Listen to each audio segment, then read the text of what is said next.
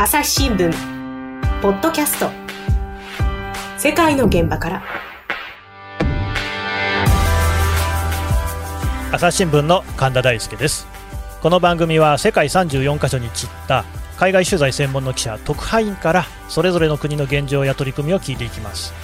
えー、全3回でお送りしてまいりましたドイツ編の今回が最終回3回目ということになるんですが、えー、最後のテーマは実はですねメルケル首相。政治家のメルケルさんですね、えー、来年の秋にですね実は任期を迎えてしまうということでもうすでにですねその首相の座から引くということを表明されているメルケルさんなんですが、えー、どういう評価を受けそしてあとは誰になるのか。そのあたりの話をあのベルリン支局の野島淳さんに聞いていきます。それでは野島さんよろしくお願いします。あよろしくお願いします。Wir sind eine Demokratie. Wir leben nicht von Zwang, sondern von geteiltem Wissen und Mitwirkung. Dies ist eine historische Aufgabe und sie ist nur gemeinsam zu bewältigen. Dass wir diese Krise überwinden werden, dessen bin ich vollkommen sicher. Aber wie hoch werden die Opfer sein? えーと何かドイツ語がね聞こえてきましたけれども、この音声、これ何ですか？これはですね、えー、と3月なんですけれども、うん、えー、メルケル首相がですね国民向けに、えー、演説をした、えー、その時の音声ですね。うん、あのテレビでその日本でいう NHK みたいな感じですよね。うん、えー、そこで、こう、7時何分とか8時何分っていうその時間が決まった時に、ポンとその切り替わってですね、はい、えー、国民の皆さん、聞いてくださいということで、うん、えー、喋り始めた演説で、うん。うん、メルケルさん、まあ、大体年末にですね、国民向けの、その新年向け演説っていうのをやるんですけれども、それ以外で、えー、国民向けにこうテレビ演説をするのは初めて、えー、だったということで、これちょうどタイミングは3月18日ですので、うん。うん、えー、コロナ、新型コロナウイルスの感染者がものすごく伸びていって、うん、さあこれから規制をどんどんかけていって、うん、えー、皆さんこう気をつけていきましょうと。でも本当に不自由かけますけど、お願いしますよっていうようなこのタイミングで、えー、なされた演説だったうん。そうすると、その社会に、ね、不安が広がっているときに、その演説がされた、えーと、市民の皆さんの評価はいかがでしたか、はい、えー、これは約13分間のテレビ演説だったんですけれども、うん、あの非常にそのメディアでもですね、えーまあ、高く評価されたし、えーまあ、割とこうこっちに住んでる人たちの間で、あの演説よかったよねというような感じで、うん、えー、話題になるような演説でした。うんなかなかあんまりそういう演説をね、どなたの口からも日本では聞いたことがないような気もしますけれども、えっと、そのメルケル首相、第1回でもね、話出ましたけれども、政権の支持率、コロナ対策を経て高まってるってことでしたね。そうですね。あの、コロナ問題がこう起きる前には、まあ30%ぐらいの支持率だったんだけれども、うん、えー、急に跳ね上がってですね、政権支持率 6,、うん、6割台と。いうことになりました。で、メルケルさん個人の満足度っていうのも、あの、問うてましてですね、大体、この世論調査で毎回。で、えっ、ー、と、ドイツの政治家の中では、もう、まあ、ダントツに彼女ずっと高かったんです。だから政権支持率は30%だったんだけれども、はい、えー、メルケルさん個人は50%台を、うんうん、まあ、キープはしていたんですね。うん、まあ、それが、そのコロナの問題が起きてから、えー、ぐっとまた上がって、うん、えー、直近では77%の満足度と。いうことですから、もうほぼみんな、えー、あありがとうございますという感じで、うん、みんな満足をしているということが言えると思います。あなんかね、日本でいうと、本当にあの小泉純一郎さんが一番人気あった時ぐらいの感じの支持率の高さですが、うん、まあ、支持率ね、満足度なんですね、うん、なんですけれども、えー、まあ、まあ、ほぼ支持率と言い換えてもいいかもしれませんね。はい、これやっぱり結局、そのコロナ対策で実績を残したことへの評価が高いってことですかね。まあ、そうですね。あの、うん、そこは非常に大きいと思います。あのまあ、感染者の数でいきますとですね、はい、えー、9月の13日段階でいくと25万9000人余りと、うん、死者9300人余りということで、うんうん、えっ、と、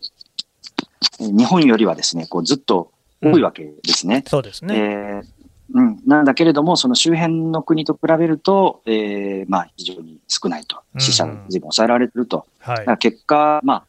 あいろんな対策を打ったということもありますけれども、その結果が出てきたという意味で、えーまあ、非常に小されている部分は大きいと思いますうん私もね、さっきあのジョンズ・ホプキンス大学のデータ見たんですけれども、同じヨーロッパでもイギリスだとですね、えー、もうこれ37万人というデータになっていて、人口はあのドイツの方が多いですから、10万人以上感染者数があの少ないドイツっていうのは、これは確かに、えー、コロナ対策うまくいってるんだろうと。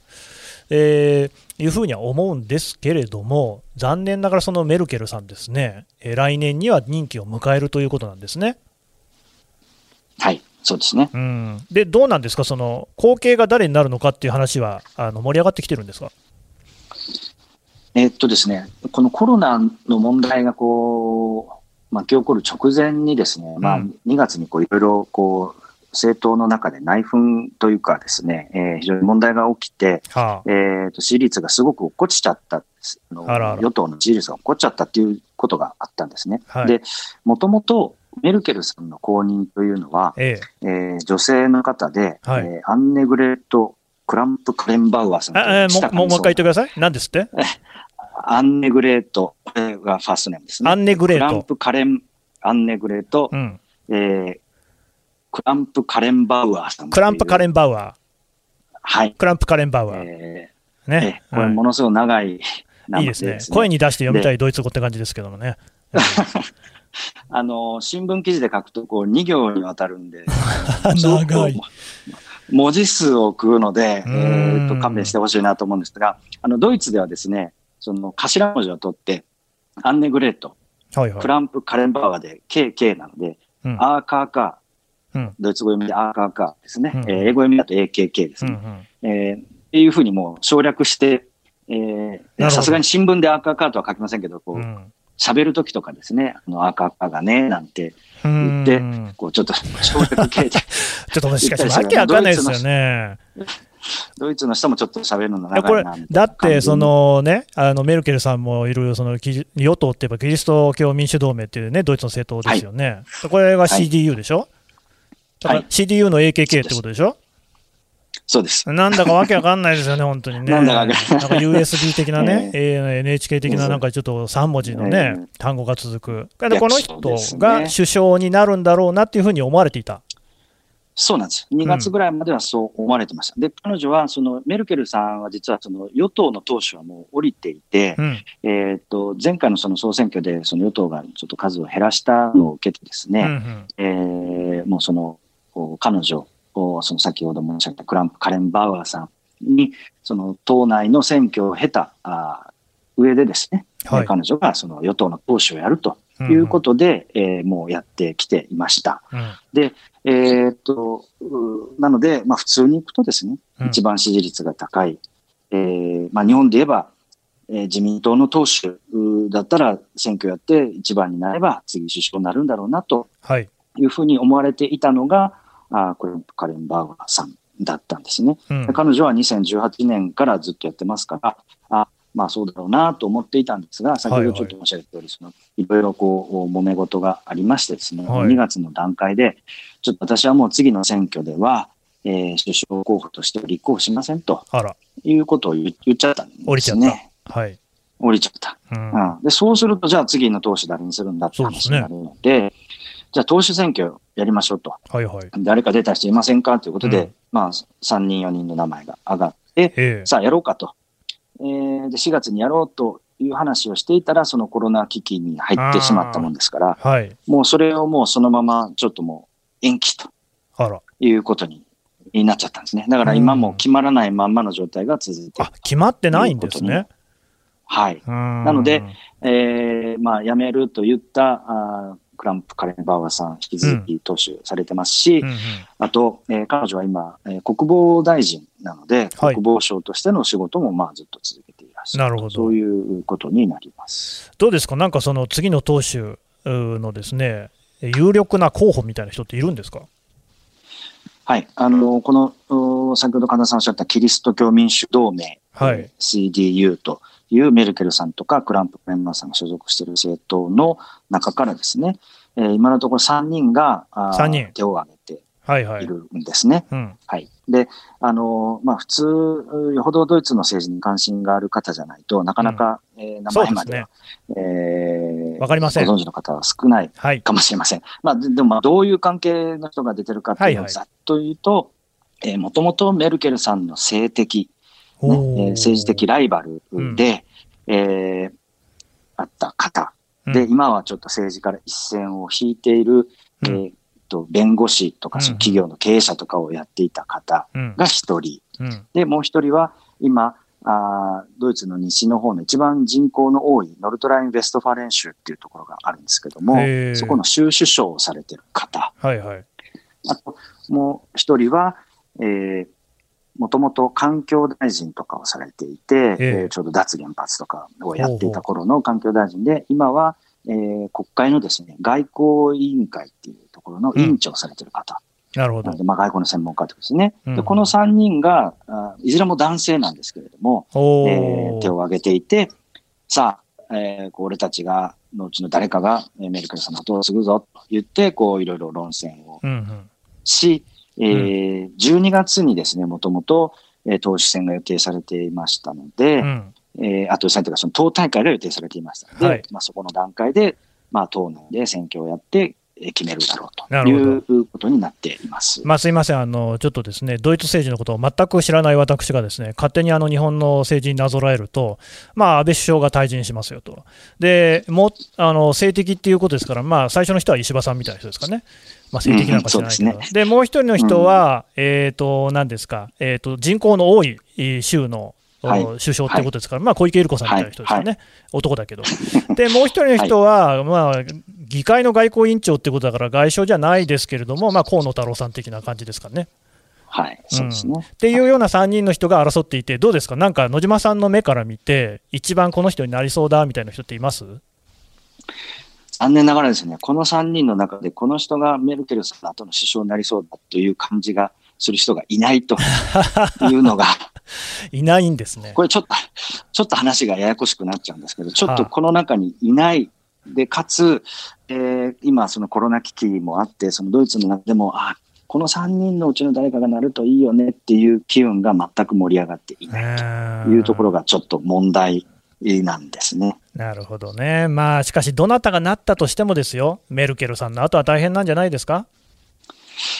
まあそうですね。あの、ちょっともう、もうちょっとだけ、あの、言いますとですね、ほうほうあの、この、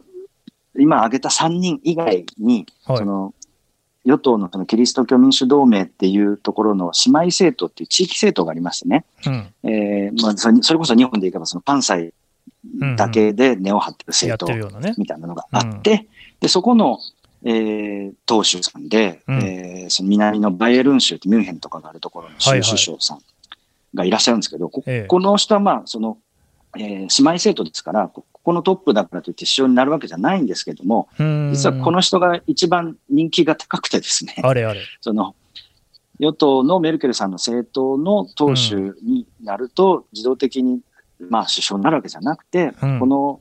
人気のある人とまたさらに争ってみたいな感じになっちゃっているので、うん、えー、なかなかあ決めるのが難しい。なるほど。わからないというような状況を踏まえた上でですが、うん、えー、まあ誰がなっても難しい。それはもうおっしゃる通りだと思います。それやっぱりこうメルケルさん自身が2005年からですね、えー、長期政権敷いてるわけです。うん、安倍さんがね、長期政権だと言うけれども、日本みたいに毎年毎年首相が変わってる中で7年、えー、以上もやったので、えー、すごく長いと思うんですけれども、まあ、メルケルさんはその倍ですよね、15年。ですね、15年。すごいですね。うん。そうすると、まあ、あの、冒頭申し上げた通り、その国内的な人気もそうだし、安心感、安定感あるし、さらに、まあ、国際的に見てもですね、普通のその日本人の方で、ドイツの政治家、誰か知ってますか？って聞かれたら、まあ、まず出てくるのはメルケルさんだ、ね、じゃあ、その他いろいろ知ってる方、いらっしゃいますか？って言われたら、うん、ちょっとよくわかんないですね。っていうのが、ね、まあ、うん、ね、大半の方だと思うんですね。そうね。そうすると、まあ、誰が出てきても、うん、いや、なんかメルケルさんよりは頼りないよねとか、えー、誰もそんなの知らないよねとか、どんな力があるのなんていうのはもうわからないわけですから、うん、まあ、非常にこう後を継ぐ人っていうのは大変だと思います。いやもうだってドイツどころかですね世界の政治家っていうので名前を挙げてもらったとしてもですね多分メルケルさんって本当に相当こうたくさんの人が挙げるだろうなっていうぐらい知名度ありますよね。うん、そうですよね、うん、で今、多分そのドイツの、ね、若者なんて、メルケルさんが首相の時代しか知らない人ばっかりでしょうね。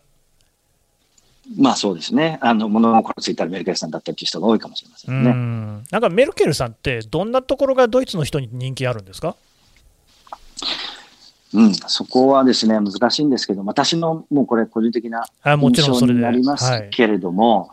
あの派手さが全然ないんですよね。あの例えば EU のサミットとか、まあ、いろんな舞台でもね、出られて、よくあのドイツとフランスっていうのはね、両輪、ヨーロッパの両輪で、そうですね。大国で、うん、えー、国際的な顔として見られますけども、その今のマクロンさんだけではなくて、前のサルコジさんとか、オランドさんとかも含めてですね、うん、そのやっぱりフランスの大統領っていうのはものすごくこうパフォーマンスというか、うんうん、こう目立つんですよね。いろんなことをバーンとぶち上げて、はい、どうだっていう感じがするんですけど、メルケルさんというのは非常にこう実直な方で、記者会見とか聞いててもですね、あの、派手さが全くないんですよね。うんうん、で、どっかのそのね、霞が関の課長補佐から ブリーフィングを聞いてるようなですね。なるほど。こう非常にこう、淡々、淡々とこう、ものをこう、進めていく。ななんだけども、こう、その中に、こう、ちょっと、人情味というかですね、彼女のこう、うん、優しさというか、思いやりとかですね、うんうん、そういうものがちょっとこう、垣間見えたりする。っていうようなところがあるんですね。その冒頭の演説でもな、そういうところが見られて、うん、あの、特にだから、このコロナ危機で感じたのは、その彼女、あの、博士ですから、物理の。はいはいはい。その、理系上なんですね。博士号まで、うん、そうなんですよね。うん、で、博士まで取ってる、その非常にこう論理的な方が、そのコロナの問題とかでも非常に理路整然とこう説明をすると。うん、なそんな中で、いや、今、その、ね、このコロナの中の第一線で、えー、現場を守ってるそのスーパーの店員さんに、非常にこう、えー、尊敬の意を持ちますみたいなことをこう、うん、そういう国民系ですでこう言ったりするわけですよね。だからあなたたちも考えてるよっていう、いいねうん、そういうのをこう混ぜながら、こう、やっていく。その、まあ、ドイツの人からすると、まあ、実直であって、きっちりものをこなしていって、まあ、かつそういう安心感、安定感、うんうん、で、こう、危機の時に対して、こう、うろたえたりこうしないでですね、非常にこう、落ち着いてものを進めていく。そういうところがこう安心感につながっていると思うんです。それはだからコロナの危機の時だけじゃなくて、あの、世界的な金融危機とか、ユーロの危機とか、あまあ、もうちょっとこっちに来ると難民の危機の問題でも、まあ、非常にこういろんな危機に直ってですね、うん、えー、問題を多く抱えたわけですけれども、その都度、やっぱりこう、いや、我々だったらできるんだと言って、えー、非常にこう、自信を持ってものを進められた。かつ、独断専行じゃなくていろんな人の意見を聞きながら、うん、じゃあ、メルケルさんどうするのって最後に、はい、こうしましょうというふうにして決めていくと。ピシッと決められる。彼女のその、うん、そうですね。だからこうど、自分がこれやるんだやるんだってこう前に出ていくっていう感じじゃなくて、こういろんな人の話を聞きながら、こう最後はこう決めるというようなスタイル。そういうのを含めてですね、こう、ドイツ人の中にこの、えー、安心安定感としてのその頼りがい、えー、そういうものが、ああって、こう、高い人気が続いてるんじゃないかなというふうに思います。いや、野島さん、これね、聞けば聞くほどですね、メルケルさん、別に引退しなくても続投すればいいんじゃないかと思うんですけれども、続投の目はもうないんですか？彼女何回もそのメディアで、えー、そういうことを聞かれてですね、うん、えー、そのたんびに、いや、もう私はやめますということをおっしゃっています。なので、えー、もうそのままやればいいじゃないと。で、まだお年も65歳そうですね。安倍さんと同い年だと思いますまだ若い。えー、えー、まだ若い。えー、ということを考えるとですね、まあもう5年、10年やってもいいんじゃないかと思いますけど、まあ彼女はそ、そこまで言う以上はですね、意思ははっきりしていると思います。かつ、やっぱり一つの政権が15年、まあ来年までやれば16年続くということになると、その長ければ長いほどいろんな問題も出てくるだろうし、あと皇族というか若い人を育てないといけないということも彼女は考えてるんじゃないかなと思いますので、そまあ、その意味ではスパッとやめるんじゃないかなと思います。いやますます惜しいですね。わ、かりました。どうもありがとうございました。はい、ありがとうございました。朝日新聞ポッドキャスト世界の現場から。朝日新聞の。質問ドラえもん。我が家の朝は質問から始まる。2012年に太陽圏を出た探査機ボイジャー1号が宇宙人に向けて載せているものは何？身の回りのことから広い世界のことまで。いろんな質問が毎朝新聞の一面に載って君の元へやってくる。ママ知ってる？なんだろうね。さあめくって探して答えを発見レコードか。いろんな国の挨拶が入ってるのか。毎朝のワクワクが未来を開く。朝日新聞。はい。というわけで、あの、メルケル首相についてですね、えー、野島さんからお話を伺ってきました。あの、最後にも言いましたけれども、本当にね、政治家として優れた人で、それだけじゃないんですよね。あの、なんかこれ野島さんに聞いたんですけれども、あの、あだ名と言いますかね、ムッターって言われてるそうで、お母さんって意味のドイツ語みたいですけれども、国民の母いやだからもう本当にねそのお母さんの持っている安心感っていうのを持っていてなおかつそのね理系の博士としてのこの理路整然としたこの政策判断。うーんまあ本当にねあの世界の政治家の中でもこの人がいるから多分今、正直国際政治もねあの不安定なところ多いじゃないですか。トランプ大統領であったりとか、まあ、中国、習近平さんとかですねロシアのプーチンさんとかいろいろなこうねなかなかタフな政治の中でやりきれている。そういう人がいなくなってくってのは本当に残念だなっていうのは改めて感じました。朝日新聞ポッドキャスト世界の現場から朝日新聞社の神田大輔がお送りしました。それではまたお会いしましょう。この番組へのご意見ご感想をメールで募集しています。ポッドキャストアット朝日 .com podcast アットマーク。朝日 .com までメールでお寄せください。